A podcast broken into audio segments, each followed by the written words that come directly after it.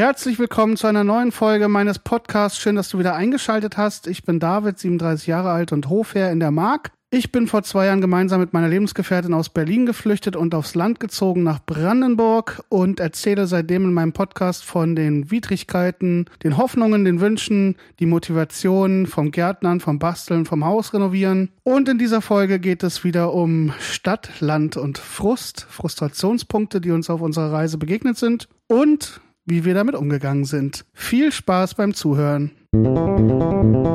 All systems online. Engaging transmission. Connection established. Welcome to the landslide. Landslide.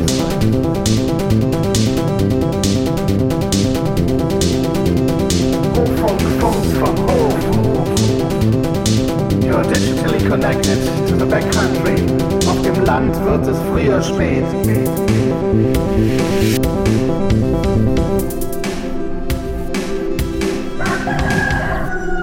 Herzlich willkommen nochmal zum Hoffunk. Endlich ist diese Serie dem Ende nahe. Heute kommt die letzte Folge. Wir widmen uns den Buchstaben im Alphabet von Q bis Z. Und ich bin sehr froh darüber, denn ich habe mir wirklich selber ein bisschen ein Ei gelegt mit dieser Struktur. Ich glaube, ich hätte mehr und ausführlicher zu manchen Themen erzählen können und mir auch ein bisschen mehr Zeit lassen können, wenn ich mich nicht so ans Alphabet geklammert hätte. Aber wie gesagt, war eine fixe Idee super Sache am Anfang, jetzt nicht mehr so. Es ist auch bald vorbei. Trotzdem, vielleicht dient es mir irgendwann als schöne Übersicht, ähm, die markantesten Dinge, die uns frustriert haben, die zur Herausforderung geworden sind, nochmal Revue passieren zu lassen. Und vielleicht findet ihr euch ja auch in einem ein oder anderen Punkt bzw. Buchstaben wieder. Wir fangen an mit dem Buchstaben Q. Q wie Quittungen. Alles kostet so verdammt viel Geld, wenn es um den Bau geht. Dabei gibt es viele ökologische Baustoffe zu sehr günstigen Preisen und wiederum andere Sachen kosten verdammt viel Geld. Und dann will ich mal kurz die Möglichkeit nutzen, auch die kostenintensivsten Posten in unserem ganzen Bauprojekt, Bausanierungs-, Renovierungsvorhaben zu beschreiben. Und mit Abstand das Allerteuerste waren die Handwerksleistung. Also immer wenn wir etwas nicht in Eigenleistung machen konnten und auf ähm, Experten angewiesen waren. Gas, Wasser, Scheiße macht auf jeden Fall einen Riesenposten und dicht gefolgt von Elektrizität. Bei Elektrik hatten wir sehr viel Glück, weil mein Schwiegervater ist Elektriker und hat eigentlich das meiste gemacht. Wir mussten nur einmal einen neuen Zählerschrank beantragen und die Steigleitung neu legen lassen, was ordentlich ins Geld gegangen ist. Also finde ich immer steht in keinem Verhältnis. Aber die Leute müssen ja auch leben und dann kostet so eine reine Dienststunde mal locker 65 Euro, weil die meisten natürlich auch selbstständig sind und ja, diverse andere Kosten haben und so weiter und so fort. Ja, darauf dicht gefolgt ist alles, was im Sanitärbereich verbaut wird. Armaturen, Kloschüssel, Vorwandelemente, Fliesen. Uh, also das ist alles mega teuer. Also vor allen Dingen am, am meisten geht wirklich geht die Armatur ins Geld. Also ich, wir haben 900 Euro bezahlt für die Dusche und eine Badewannengarnitur für 150 Euro und eine Kloschüssel für 300 Euro und das ist alles verdammt teuer, das Zeug. Also mit dem Bad, das Bad wird bei uns im Haus auf jeden Fall das, der teuerste Raum werden. Was man natürlich nicht vergessen darf, ist das ganze Kleinvieh, was Mist macht und Werkzeug. Also bei Werkzeug haben wir uns auch bessere Geräte angeschafft und nicht die günstigsten gekauft, beziehungsweise das auch immer so ein bisschen gehandhabt nach dem Motto, Abschreibedauer durch Monatspreis und dann eben gucken, wie viel es kostet. Und wenn ich zum Beispiel weiß, einen Akkuschrauber, den benutze ich wirklich fast jeden Tag auf der Baustelle, dann kann der auch mal 200 Euro kosten, weil ich werde den mindestens drei Jahre nutzen und dann muss ich nur 300 durch 36 rechnen und dann bin ich bei weniger als 1 Euro im Monat und dann sage ich, das ist ein vernünftiger Preis für so ein Gerät, dass das auch was taugt und ich 10, 15 Jahre meine Freude dran habe.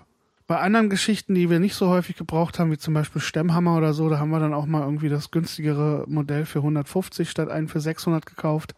Und wenn der dann in drei Jahren kaputt ist, ist auch in Ordnung. Aber ich bin kein großer Freund davon und äh, folge eigentlich auch immer dem Motto, wer billig kauft, kauft zweimal und versuche schon auch Markengeräte zu kaufen. Und auch immer mit den Baumarktmitarbeiterinnen in, in Kontakt zu treten und wirklich zu fragen, wie viele Rückläufe gibt es von welcher Firma und was würdet ihr mir ganz ehrlich empfehlen? Und das hat eigentlich bei vielen Sachen ganz gut funktioniert. Die Schwierigkeit bei dieser Recherche habe ich aber schon mal im Punkt I äh, geschildert, Investigation. Es ist unheimlich schwer, gute Produktbewertungen so zu finden. Quittung, ja, es kostet alles viel, viel Geld und auch viel, viel Zeit und alles, was man nicht in Eigenleistung machen kann, muss man sich dann halt wieder so sagen, dass man halt dafür arbeiten geht, um das Geld zu verdienen, um das dann halt von anderen Leuten machen zu lassen. Und dadurch spart man ja auch wieder Lebenszeit. Und wie gesagt, wir haben auch nicht vor, ein zweites Mal zu bauen oder zu kaufen. Von daher sind die Sachen ja hoffentlich auch für die Ewigkeit.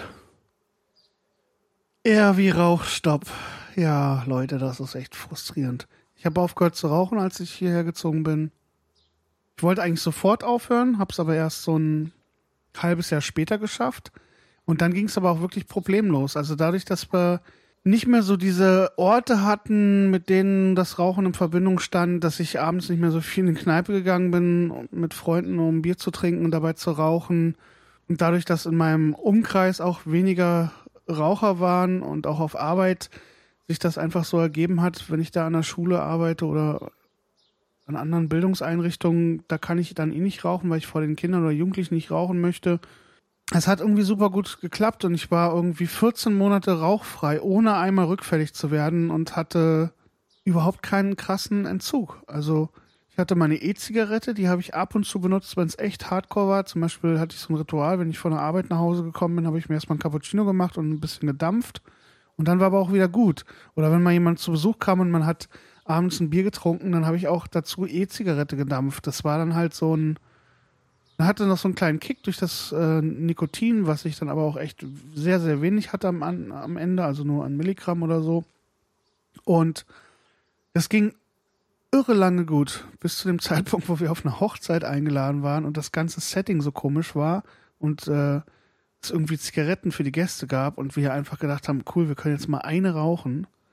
Haben dann an dem Abend eine, pa eine Packung weggeflammt und ruckzuck hat sich das dann so eingeschlichen, dass wir wieder voll drauf waren. Und jetzt muss ich von vorne anfangen. Also nach meinem Geburtstag fange ich von vorne an, mache den zweiten Rauchstopp und dann auch hoffentlich für immer. Kleiner Frustrationspunkt, man riecht halt die frische Luft im Wald nicht mehr so gut und das Essen schmeckt nicht mehr so lecker. Abgenommen dadurch habe ich auch nicht. Die 15 Kilo, die ich damals abgenommen, äh, zugenommen habe nach dem Aufhören, hatte ich auch noch nicht wieder runter. Bleibt nur zu hoffen, dass ich nicht nochmal 15 Kilo zunehme, weil dann wird es wirklich problematisch. Es wie Schulden.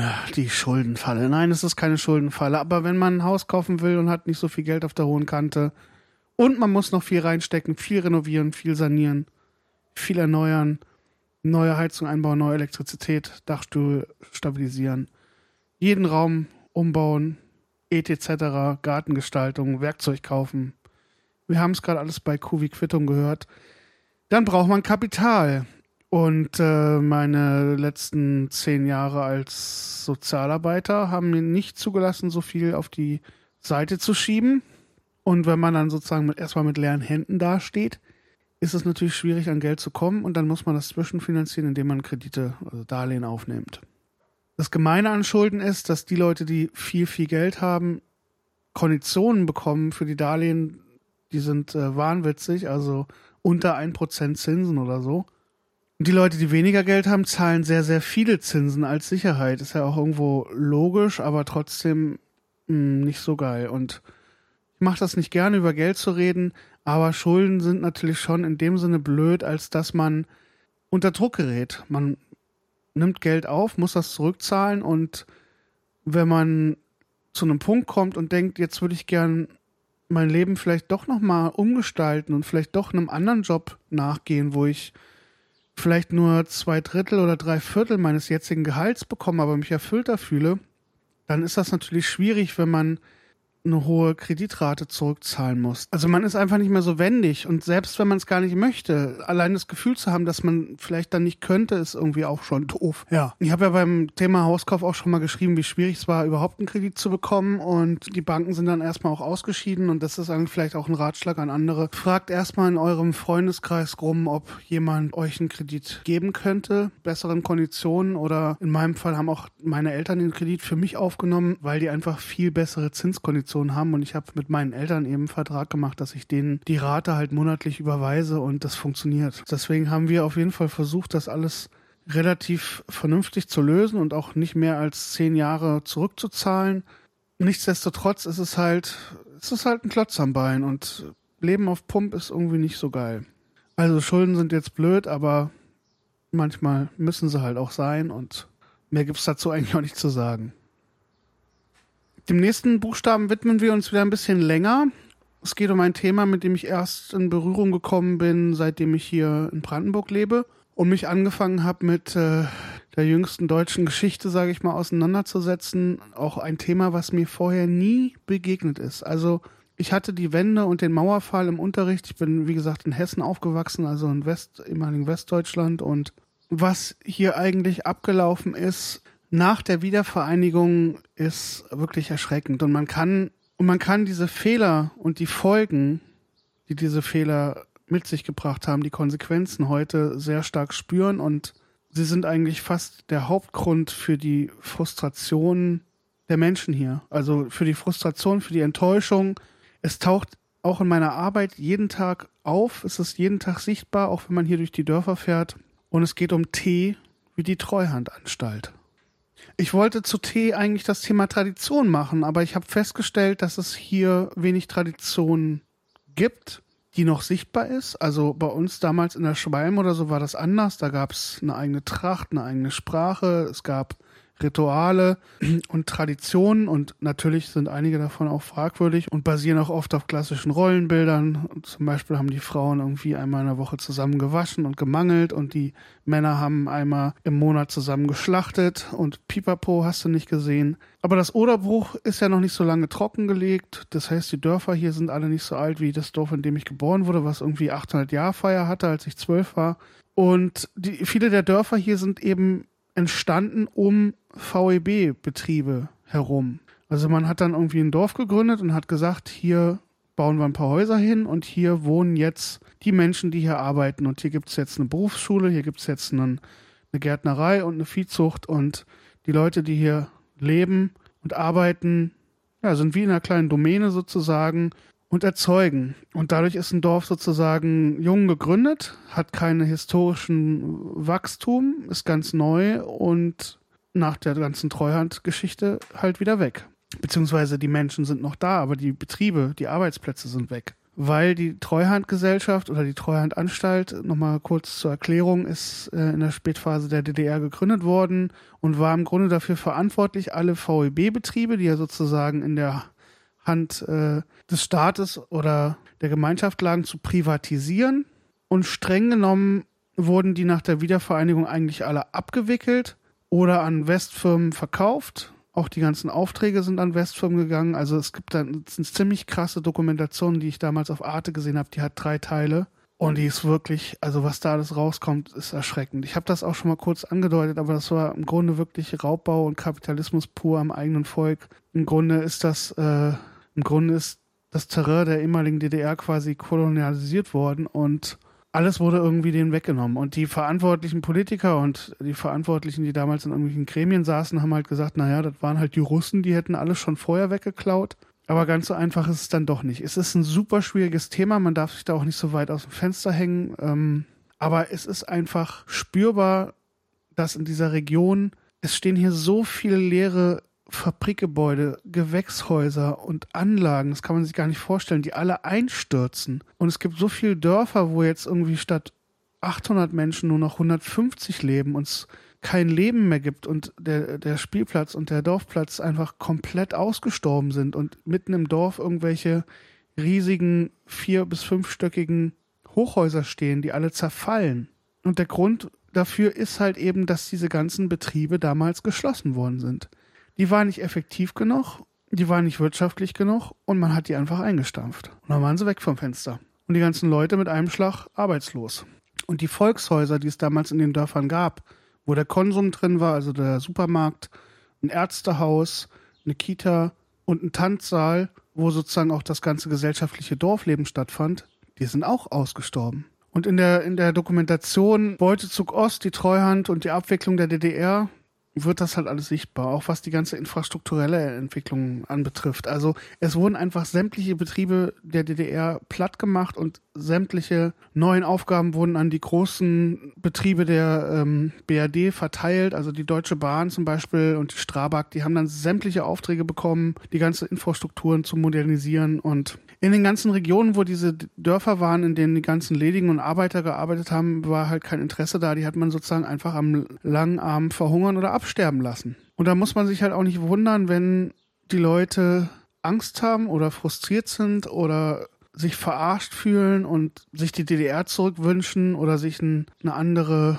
Regierung wünschen und auch den, den Volksparteien nicht mehr vertrauen. Und das Schlimme ist halt, was halt dazu kommt, ist halt, dass die Alternativen, ne, ich spreche jetzt gleich schon an als Thema, die Alternative für Deutschland, dass sich dahin dann aber auch so viele Rechte und Rassisten und Faschisten sammeln, die mit ihren Hassreden und mit ihren ähm, Populismus und ihrer Hetze halt genau diese Enttäuschung und diese Frustration der Menschen treffen, weil die dann das Gefühl haben, oh, die sprechen mir aus der Seele. Wir werden immer abgehängt, wir sind immer äh, das Letzte, keiner interessiert sich für uns und so. Und die halt dann, ja, wie so Rattenfänger es halt schaffen, die Leute halt zu kriegen. Und das ist halt das Frustrierende, dass daraus halt wieder eine komplette andere Scheiße entsteht und wieder so eine rechte Strömung und wieder so eine faschistische Strömung und dass die Leute dann halt nicht sagen, ähm, sorry, aber es sind jetzt nicht die Flüchtlinge, die hier 2016 nach Deutschland gekommen sind, die schuld daran sind, dass wir jetzt arbeitslos sind, dass wir äh, unser Haus verkaufen mussten, dass wir keinen Job mehr haben, dass unsere Rente so gering ist. Das Problem setzt ja viel, viel früher an. Also und die Schuldigen sind ja ganz andere. Und diese Vermischung ist halt auch super problematisch, aber so funktioniert das halt. Leider. Irgendwie ist der Mensch da viel zu leicht beeinflussbar. Man muss halt dazu wissen, dass unser Gehirn halt auch so funktioniert, evolutionsbiologisch. Wir sind jeden Tag umgeben von Gefahren, die wir nicht beeinflussen können. Jeden Tag könnte ein Meteorit aus dem All auf uns treffen, ein Atomkraftwerk hochgehen, wir könnten beim Autounfall sterben, weil uns jemand vor ein Tal reinfährt, wir könnten äh, enteignet werden, weil irgendein Braunkohletagebau uns jetzt irgendwie das Haus wegnimmt, weil hier irgendwie Kohle entdeckt worden ist. Also es sind jetzt irgendwie alles banale Beispiele, aber wir haben, wir müssen Angst haben um unser Leben jeden Tag und der Mensch macht das halt so, die Psyche macht das halt so, dass wir diese Ängste verlagern auf Dinge, von denen wir glauben, sie beeinflussen zu können. Und deshalb suchen wir uns Sündenböcke. Und deshalb suchen wir uns Punkte, die wir als Gründe für unsere Angst benennen, die wir bekämpfen können, wo wir Handlungsspielraum haben. Und das macht uns nicht zu einem besseren oder einem schlechteren Menschen. Es ist einfach wichtig, darüber aufzuklären und das in einem Dialog und in einem Gespräch äh, zu hinterfragen und zu gucken, hey, guck mal, ist das wirklich der Grund, warum es dir jetzt gerade nicht gut geht oder warum du? Existenzängste hast, sind da jetzt wirklich Flüchtlinge schuld oder Ausländer oder keine Ahnung. Aber jetzt kommen wir vielleicht dazu, wie man denen begegnen kann und da irgendwie was anders machen kann. Das ist vielleicht einfach mit Traditionen, also Traditionen schaffen und Menschen wieder zusammenzubringen, eine andere einen anderen Flair reinzukriegen, also auch den, den Raum hier zu beleben. Und es passiert ja ganz viel in der Nachbargemeinde, wo ich auch arbeite. Da gibt's jetzt ganz viel Existenzgründer-Workshops und äh, Coaching für Existenzgründer und es gibt einen Coworking Space und neue Konzepte, wie man das Land und das Dorf wieder beleben kann. In anderen Teilen Brandenburgs, in der Uckermark oder so, siedeln sich super viele Künstler an und es gibt auch hier in der Nähe viele Projekte, Leute, die sich diese Räume nehmen und wieder beleben, mit Leben füllen und das ist eigentlich das Geile und das Wichtigste dabei ist aber auch, dass diese Leute wieder mit den Einheimischen in Kontakt treten und sie informieren, was sie vorhaben und transparent sind und ehrlich sind und Vertrauen auch schaffen und sie mit einbeziehen, damit sozusagen, ja, die Leute auch ähm, abgeholt werden oder damit, damit halt Neues entstehen kann, was zum Gute aller ist. Also miteinander was, was Cooles Neues zum Initiieren und zu machen. Und das ist ja vielleicht auch so ein bisschen unsere Idee ab nächstem Jahr wirklich, wenn wir die Toiletten im Außenbereich fertig haben und der Backofen fertig ist, dass wir hier einmal im Monat ein Event machen wollen. Und wir haben auch mit den Leuten aus dem Dorf gesprochen, gefragt, worauf habt ihr Lust, was gibt's hier nicht, was fehlt euch? Und das war halt immer die gleiche Antwort, naja, es gibt hier keinen Ort, wo man mal so zusammenkommt, wo man mal ein Bier trinken kann, wo man was Leckeres essen kann, wo man vielleicht eine Runde Skat oder Tischtennis spielen kann. Und das war so unsere Idee, das halt eben dann zu machen und anzubieten und die Leute zusammenzubringen und niemanden auszugrenzen, weil ich glaube, es halt auch nicht der richtige Weg, den Leuten die Tür zuzuhauen und einen Kommunikationskanal komplett zu kappen und zu schließen. Deswegen Arme auf, Toleranz, Vielfalt, Offenheit leben und andere anstecken. Oder wie Gandhi gesagt hat, sei selbst die Veränderung, die du dir für die Welt wünschst. Uh, wie Unkraut. Unkraut ist ein Arschloch. Ich mag Unkraut nicht. Ich muss ständig Unkraut aus den Beeten entfernen. Punkt. V wie Vereinsleben. Was mich daran frustriert ist, dass es non-existent ist. Ich habe kein Vereinsleben. Ich wollte schon vor zwei Jahren in den Angelverein eintreten. Ich wollte auch in den Dorfclub eintreten und beides habe ich bis dato noch nicht geschafft. Ach so, Freiwillige Feuerwehr wollte ich auch noch rein. Aber ich habe einfach keine Zeit. Und das ist halt umso trauriger, weil, was ich gerade angesprochen habe, wir haben ja hier sozusagen eine Gemeinde zwischen den Dörfern Guse und Platko und gehören zum Amt Neuhardenberg. Und der Dorfclub zum Beispiel macht super viele tolle Projekte und hat auch schon viele Projekte und Veranstaltungen, die halt auch schon eine Tradition mittlerweile haben und äh, beleben das Dorfleben. Und ich würde mich da drin einfach super gerne engagieren. Wir waren jetzt gerade auf dem Halloween-Event, auf dem sogenannten Kürbisfest in Guso und das war einfach super schön. Die haben sich so viel Mühe gegeben. Die ganze Straße war mit Kürbissen geschmückt und die haben für Kinder einen Riesenaufwand betrieben, haben eine Geisterbahn gebaut und haben irgendwie eine Spinne mit einer Seilwinde in die Bäume gehangen und irgendwelche beleuchteten Kokons äh, gebaut und gebastelt und diese Spinne kam dann runter und die Kinder konnten die sozusagen aufmachen und die ist dann explodiert und dann kamen Süßigkeiten rausgeflogen und es war super cool und auch in der Feuerwehr würde ich mich einfach gerne engagieren, um einfach äh, mit den Leuten hier in Kontakt zu kommen und mich auch ein bisschen in die Gemeinde mit einzubringen. Und äh, ja, es ist einfach die Zeit noch nicht dafür da. Ich habe jetzt einfach nicht die Zeit, weil die Freizeit, die ich habe, und jetzt sind wir gleich beim Buchstaben W wie Work-Life-Balance. Vieles habe ich schon im Thema A wie Arbeit angesprochen mir fehlt einfach sehr viel Zeit. Ich verbringe meine Freizeit eigentlich mit dem Bau und das ist sozusagen mein Live und eigentlich ist das, was ich mache in meinem Live ja auch echt geil und das sind auch Sachen, die ich super gerne mache.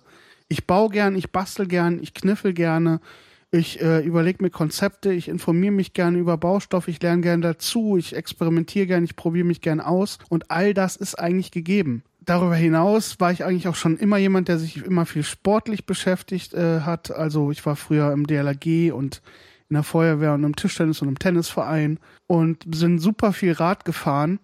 Und diese körperliche Komponente von der Baustelle sagt mir auch sehr zu. Man kann das ja auch so ein bisschen wie ein Workout oder ein Training gestalten, aber ich bin überhaupt kein Multitasker. Ich bin vom Charakter her schon so, dass ich chaotisch bin und alles parallel mache aber das stresst dann meinen Kopf und ich will eigentlich die Sachen seriell abarbeiten, was aber nicht wirklich möglich ist, wenn man ein komplettes Haus, einen kompletten Garten, ein komplettes Nebengelass und ein komplettes Grundstück neu gestalten oder erneuern oder verändern muss. Da kenne ich mich mittlerweile sehr gut und ich verzettel mich dann halt und dann fühle ich mich nicht wohl und dann stehe ich morgens auf und denke, Gott, das ist so ein Riesenhaufen, was soll ich jetzt nur machen? Dann schlage ich die Hände über den Kopf zusammen und dann entsteht aus diesem Live halt ein Stress und ein blöder Stress. Das hat natürlich viel damit zu tun, dass ich mich sehr unter Druck setze und dass ich fertig werden will und so weiter und so fort. Aber da kenne ich mich mittlerweile ganz gut, dass ich halt weiß, wenn ich Druck habe, verliere ich die Freude ganz schnell an irgendwas. So war das bei mir schon immer.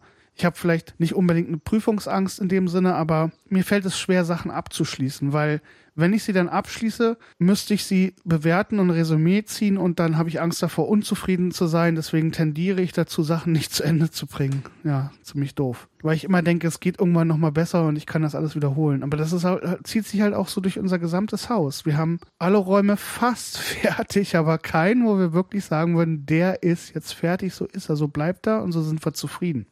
Work-Life-Balance ist halt auch die innere Balance. X wie Xenophobie. Ja, ein leichteres Wort ist mir leider nicht eingefallen. Ich hm, kann es nicht ändern. Wir müssen halt jetzt wieder an so ein schweres Thema ran. Tja. Xenos, das Fremde, Phobie, die Angst oder Furcht. Also die Angst vor dem Fremden, vielleicht auch die Angst vor dem Unbekannten. Ins Deutsche aber übersetzt als Fremdenfeindlichkeit. Ich finde, das ist, sind eigentlich zwei komplett unterschiedliche Dinge, weil, also ich will den Begriff jetzt überhaupt nicht verharmlosen, so wie er im Sprachgebrauch Verwendung findet und für Fremdenfeindlichkeit steht. Also Fremdenfeindlichkeit ist scheiße, aber ich will ein bisschen darauf hinaus, was das, äh, was der Begriff jetzt aus dem Griechischen eigentlich sagt, nämlich die Furcht vor dem Fremden. Ich glaube, das ist halt wieder etwas, was sehr weit weg zurückgeht auf die Anfänge der Evolution und war damals auch einfach etwas, was das Überleben gesichert hat. Also man weiß aus der Geschichte jetzt, wenn man sich zum Beispiel die Maya-Symptomatik anguckt oder auch die First Nations in, in den jetzigen USA oder auch andere indigene Völker, die mit anderen in Kontakt kommen und durch die neuen Krankheitserreger und so einfach sterben. Die kennen das nicht, sind nicht gewappnet dafür und haben keine Chance. Und auch damals im Mittelalter oder in der Zeit noch davor, da war es einfach so, da gab es ja noch keine Staatsform und es gab viele Völker, die irgendwie oder Kleingruppen, die rumgerannt sind und andere auf die Köpfe gehauen haben und irgendwie den, die zu plündern und so auszurauben und sich zu bereichern. Und dass daraus halt eine Angst entsteht oder ein Vorbehalt und eine Vorsicht, ist ja nichts Verkehrtes und hat auch sicherlich damals das Überleben gesichert. In der jetzigen Zeit finde ich es halt frustrierend, weil diese Mechanismen, diese Verhaltensweisen, die sich sozusagen in unseren Gehirn manifestiert haben, um das Überleben zu, äh, zu sichern, die auch mit ähm, Denkschablonen beziehungsweise Vorurteilen beschreibbar wären, die sind halt echt hinderlich im Alltag so. Und die sind halt auch für uns, wir sind auch die Fremden, die jetzt hier reinkommen in so ein Dorf. Und klar, es ist cool und wir sind in Kontakt mit voll vielen Leuten, aber es gibt halt auch echt welche, die haben Vorbehalte uns gegenüber, weil wir halt die Neuen sind. Und wir werden es kritisch angeguckt und hinterfragt und es wird geredet und was sind die, wer macht, was machen die, wie sind die drauf, was wollen die hier und so. Und ähm, wie gesagt, wenn man sich den Begriff anguckt und überlegt, wo kommt der her, Wer hat den beschrieben? Nämlich die Griechen, die hohen Gelehrten, soziologische Studien gemacht. Das Ganze ist evolutionsbiologisch nachvollziehbar, warum Menschen vor fremden, unbekannten Angst haben und skeptisch sind. Das hat das Überleben gesichert, ist auch in vielerlei Hinsicht immer noch überlebenswichtig oder auch generell wichtig. Eine Feindseligkeit daraus entstehen zu lassen und die Tür zuzumachen und jemanden draußen zu lassen und nicht hereinzubitten, das ist halt dann die Kehrseite der Medaille. Also das ist halt das Traurige dann. Und es frustriert halt vielleicht ein bisschen. Und das ist auch vielleicht das, was man den Menschen auch zuschreiben muss oder vielleicht auch von ihm erwarten oder auch in ihm weiter wecken muss, dass man sagt, okay, früher bist du so vorgegangen, dass du aus deiner Furcht eine Aggression entstehen lassen hast und ähm, darüber bist du aber hinweg. Du kannst aus deiner Furcht, aus deiner Angst, die kannst du öffnen, du kannst du mitteilen, du kannst sie benennen, du kannst darüber reden und du musst daraus keine Aggression mehr herleiten. Das wiederum bedeutet aber auch, dass ich Menschen, die mir ihre Furchte und Ängste mitteilen, ernst nehme und ihnen versuche, die Furcht zu nehmen und zu sagen, du musst da gar keine Angst vor haben. Äh, trösten oder so. Ja, jetzt wird es ja wieder emotional. Ja, wir gehen mal weiter zum nächsten Buchstaben. Y wie Y-Magazin. Warum zum Teufel gab es es nicht mehr, dann gab es wieder und jetzt gibt es es wieder nicht. Die Zukunft war so verheißungsvoll und ich bin wieder bitter enttäuscht worden. Z wie Zukunft zugewandt. Ich finde es etwas frustrierend, dass die positiven Aspekte der DDR, des Sozialismus, nicht so aufgearbeitet worden sind, dass man die positiven Sachen, das Gute, die Gemeinschaft, das Gemeinschaftsgefühl, das Füreinander einstehen, das Füreinander Dasein, das alle am einen Strang ziehen, die Fürsorge, der Zusammenhalt, dass man den nicht mitgenommen hat in das neue System und das Beste aus beiden Welten gemischt hat. Ich finde es auch schade, dass sich zum Beispiel die BRD, die war ja sozusagen der größere von den beiden, nicht auch mal genauer angeguckt hat, was hat die DDR eigentlich gemacht? Was ist davon gut? Was hätten wir davon mitnehmen können? Also die DDR ist sozusagen reingelassen worden, unter der Bedingung, du passt dich halt an, wir sind die Größeren, die Stärkeren, wir geben alles vor. Damit ist die Diskussion beendet. Das finde ich sehr schade.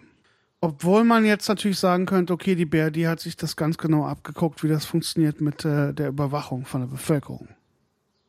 Nächstes Mal machen wir das anders. Nein, Spaß. Ich hoffe, es wird kein nächstes Mal geben. Ich hoffe, es wird nie wieder Mauern geben zwischen den Menschen und Völkern und ich hoffe, dass die Menschen und Völker zusammenkommen und sich austauschen, um Frustration zu vermeiden, weil man hat die Wahl, man kann sich entscheiden, man kann sich an den negativen Sachen langhangeln oder man kann sich auf die positive Seite stellen und die Sachen positiv betrachten und glücklich und offen durchs Leben gehen.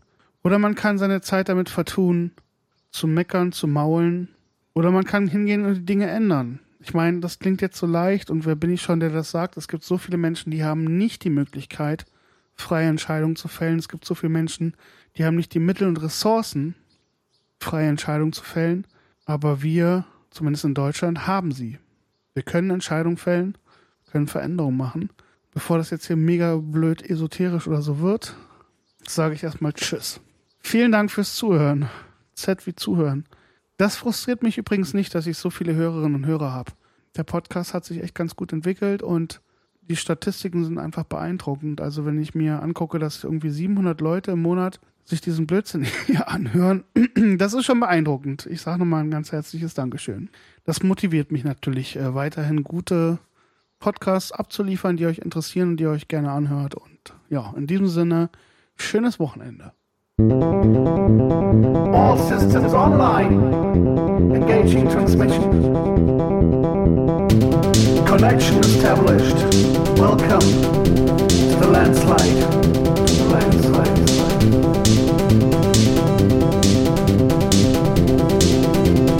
Hofunk, Funk from Hof. You're digitally connected to the backcountry. Land wird es früher spät.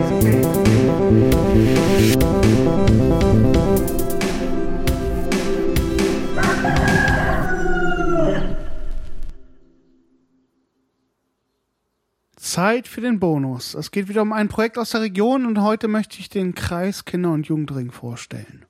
In erster Linie eigentlich ein Netzwerkpartner in meiner täglichen Arbeit, aber darüber hinaus ist der Kreis Kinder- und Jugendring Märkisch-Oderland, der seinen Sitz in Selo hat, sehr engagiert, was Projekte angeht, die in der Region stattfinden und die den Dialog und die Begegnung zwischen den Menschen anregen sollen.